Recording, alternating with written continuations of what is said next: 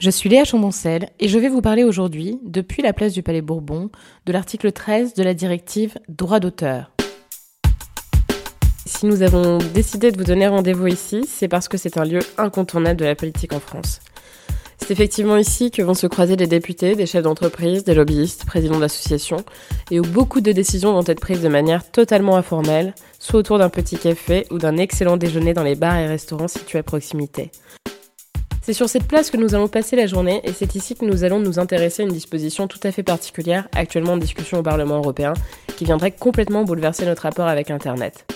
En effet, L'article 13 de la directive sur le droit d'auteur prévoit la mise en place de filtres qui viendraient contrôler l'intégralité des contenus publiés sur les plateformes Internet afin de bloquer la publication de ceux protégés par un copyright. Cette disposition remet en cause véritablement l'Internet tel que nous le connaissons, c'est-à-dire que tout ce que nous créons, nous publions sur Internet, ne sera plus aussi visible et ne pourra plus être aussi facilement partagé par les utilisateurs. Face à cette menace, de nombreux créateurs et associations se sont réunies et se battent contre cette disposition à travers le mouvement Create Refresh, afin de défendre la liberté d'expression et de création sur Internet. Il est surprenant de voir que finalement cette disposition en France fait très très peu débat, même au sein des milieux politiques, et c'est ce que nous voulions vérifier aujourd'hui, et c'est pour ça que nous sommes ici, pour interroger les députés français que nous croisons sur cette question, et savoir quelle est leur perception de cette réforme, et comprendre un peu ce qui pourrait éventuellement motiver une décision aussi radicale. Enfin, nous aurons le plaisir de partager un moment avec Axel Tessandier qui nous livrera ses impressions sur cette réforme. Mes chers compatriotes, après consultation du Premier ministre, du président du Sénat, du président de l'Assemblée nationale, j'ai décidé de dissoudre l'Assemblée nationale. Je voudrais tout d'abord vous faire partager une conviction de femme. Je m'excuse de le faire devant cette assemblée presque exclusivement composée d'hommes. Je souhaite que la Providence veille sur la France. Pour son bonheur. J'ai l'honneur pour son bien, au nom du gouvernement de la République, et pour sa grandeur, de demander à l'Assemblée nationale au revoir l'abolition de la peine de mort en France. Je vous servirai au nom de notre devise liberté, égalité, fraternité. Mais est-ce que les députés français ont entendu parler de l'article 13 de la directive droit d'auteur? Vous avoue de ne pas connaître ce fameux article 13. Non. Non. Euh, ça c'est une bonne question, non. À vrai dire, non. Euh, je... non. non. non. Pas à cette heure, mais grâce à, vous, je vais en apprendre plus. J'en ai entendu parler, mais je ne sais pas ce qu'il y a dedans. Enfin, sincèrement, non. Non. Non. Non, non. non euh... Une disposition qui pourrait donc bientôt être votée, mais dont personne n'a entendu parler. Ce qui est encore plus inquiétant, c'est de constater que certains députés européens, à l'instar de Nadine Morano, ancienne ministre de Nicolas Sarkozy, ne sont pas non plus très au courant. Cette dernière propose par ailleurs une solution assez intéressante pour régler tous les problèmes sur Internet. Écoutons-la. On a besoin, les autorités euh, politiques ont besoin de réfléchir à euh, un code euh, qui peut organiser la sécurité sur, sur le net. Et moi je pense que comme on est titulaire d'une voiture et qu'on a un permis de conduire, on devrait, lorsqu'on s'exprime sur le net, avoir aussi une inscription qui responsabilise les gens. Donc la mise en place euh, d'un code de conduite sur Internet, est-ce que ça impliquerait aussi la mise en place d'une police du net avec euh, des, des, espèces de pervenches qui viendraient vous coller les prunes à chaque fois que vous faites un faux pas sur Internet? Je ne sais pas, mais on attend des précisions. Ensuite, nous leur avons demandé leur avis sur les algorithmes. Pour rappel, l'article 13 de la directive droit d'auteur prévoit la mise en place de fils sur Internet, ce qui se traduirait concrètement par l'intervention d'algorithmes et donc de robots pour filtrer les contenus publiés par les utilisateurs. Vraisemblablement, les députés semblent douter de leur capacité à être aussi précis qu'un être humain. C'est notamment le cas pour Julien Aubert, député Les Républicains du Vaucluse, qui estime que la capacité de discernement et de réflexion échappe aux algorithmes. Pour affiner les algorithmes, vous devez faire plusieurs allers-retours euh, entre le point de départ et le point d'arrivée de manière à avoir un degré de fiabilité qui soit très élevé et que euh, ça c'est le premier niveau d'intelligence artificielle, mais qu'ensuite la capacité de réflexion et de discernement, elle, à mon avis, échappe à un moment donné même à ce qu'on peut faire de très avancé aujourd'hui. Ben, la preuve en est, c'est que Facebook me propose régulièrement des choses que je ne veux pas voir, donc ça prouve qu'ils n'ont toujours pas compris les leçons. Et pour Olivia Grégoire, députée de Paris, porte-parole du groupe La République en marche à l'Assemblée nationale, l'intelligence humaine devra rester au cœur du dispositif. Je pense que les algorithmes en matière de contenu fonctionnent euh, plutôt pas mal, euh, et notamment en matière de targeting. Euh, je trouve ça assez hallucinant de voir à quel point euh, les dispositifs sont aujourd'hui efficaces. hein. Vous passez sur un site le lendemain matin sur les réseaux sociaux, vous avez la bonne pub bien ciblée. Je pense que euh, les outils sont utiles, mais je pense qu'il y aura toujours euh, nécessité et besoin, notamment en termes stratégiques, pour utiliser ces outils d'intelligence humaine. Je pense qu'effectivement, sur ces spécificités liées aux droits d'auteur français, il faudra une surveillance humaine, dans la mesure où je ne pense pas nécessairement qu'un algorithme aujourd'hui soit capable de détecter l'humour ou la parodie. Pour Christophe Di Pompeo, député du Nord, La République en marche, les algorithmes ne sont manifestement pas suffisamment intelligents. L'algorithme peut définir quand c'est précis. D'accord. À partir du moment où il y a un flou, l'algorithme n'est plus valable. Il n'est pas, intelligent. Il n'est pas intelligent. C'est la même chose pour la robotique. D'accord. On pense qu'aujourd'hui que les robots peuvent tout faire.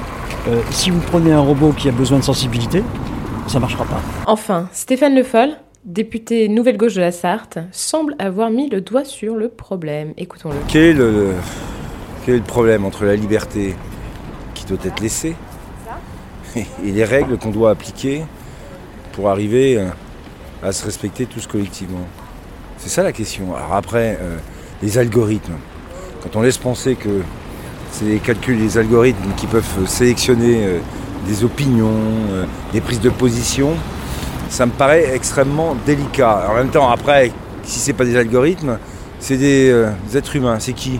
Qui peut le faire?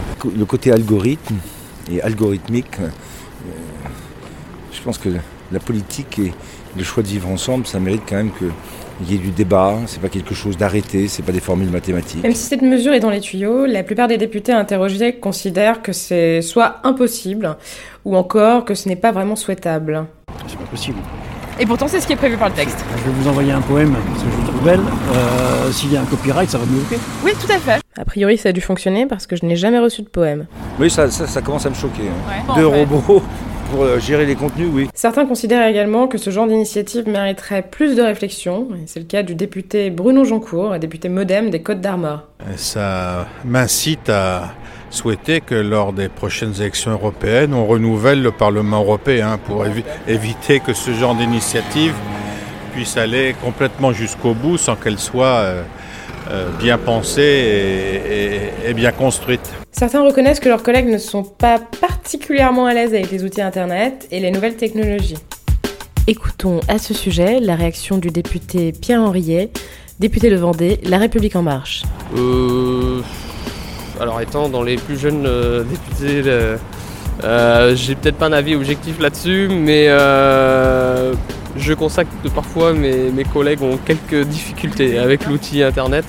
Alors, quelques difficultés, ce n'est vraiment rien de le dire. On a même appris qu'un député se faisait faxer ses emails à l'Assemblée nationale par son assistant parlementaire resté en circonscription. Chez, chez nous, à l'Assemblée nationale, ça va mieux. Mais il y a une grande distance des députés, des députés européens, à tout ce qui est informatique, tout ce qui est Internet. Ah oui, ça c'est Il y a vraiment une distance. Et, et l'autre jour, on avait un, un collègue là, qui était à la- euh, à l'Assemblée qui nous faisait un discours, qui avait posé un amendement euh, pour euh, réglementer euh, les bitcoins. D'accord. Ce qui n'a aucun sens. Enfin, d'autres pensent qu'il est trop tôt pour légiférer sur ces questions. Je crois que se saisir dès maintenant de ce type de, de disposition est encore une fois euh, inquiétant. Et donc je souhaite moi, que ce soit plutôt euh, différé, ce type de disposition. Et pour le député Les Républicains du Bas-Rhin, Frédéric Reiss, il est impératif d'élaborer un cadre qui ne lésera personne. Le problème, si vous voulez, euh, nous, on a l'habitude, euh, souvent les gouvernements, quand ils sont devant un nouveau problème, ben, euh, la réponse est une loi.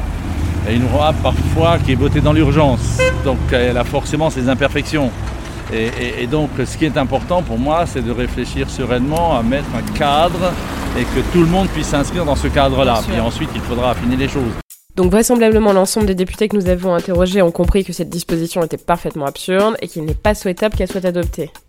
On arrive presque à se demander ce qu'il a bien pu se passer si le législateur européen ne vit pas un peu sur une autre planète. Alors d'accord, entre Strasbourg et Bruxelles, il est vrai que ce n'est pas exactement comme à Paris et qu'ils sont en quelque sorte un peu déconnectés de la civilisation, mais quand même, de là à imaginer un système aussi absurde, c'est tout de même assez effrayant. Et certains députés français souhaitent rappeler leur homologue européen à la réalité. Et je suis en faveur de la plus grande liberté, c'est-à-dire que on doit toujours se demander euh, pourquoi on filtrerait. Et la liberté, je dirais la propriété intellectuelle, doit être balancée de la liberté d'expression, par la liberté d'expression. Et il faut qu'on trouve euh, des solutions qui, laissent cet espace de liberté, parce qu'il est absolument essentiel, on le voit bien. euh, Là où il y a des dictatures, euh, il reste Internet pour essayer de sauver un peu la liberté d'opinion. Donc qu'est-ce que je peux leur dire d'assumer pleinement leurs responsabilités de législateurs à l'échelle européenne. Et sur ces sujets-là, faire très attention à ce qui pourrait être simple, apparaître comme simple et efficace, et qui au bout du compte pourrait avoir des conséquences plus lourdes que ce qu'on pense pouvoir régler avec ça. Et donc il faut prendre une position qui soit certes euh, réconfortante et protégeante, mais qui ne bloque pas le développement non plus de ces outils technologiques. On va difficilement contre le progrès quand c'est le sens de l'histoire. hein. Bref, vous l'aurez compris, les parlementaires européens, avec l'appui du gouvernement français, sont sur le point de faire une grosse connerie, que les députés français sont loin d'approuver. Encore un truc pour conforter les eurosceptiques et donner raison au président des patriotes, Florian Philippot. Il est encore temps de se réveiller, il est encore temps de s'engager, de faire du bruit pour que cette réforme ne soit pas adoptée et qu'Internet soit protégé. Et c'est donc pour préserver Internet et préserver nos libertés que certaines personnes, à l'instar d'Axel Tessandier, ont décidé de rejoindre la campagne Create Refresh.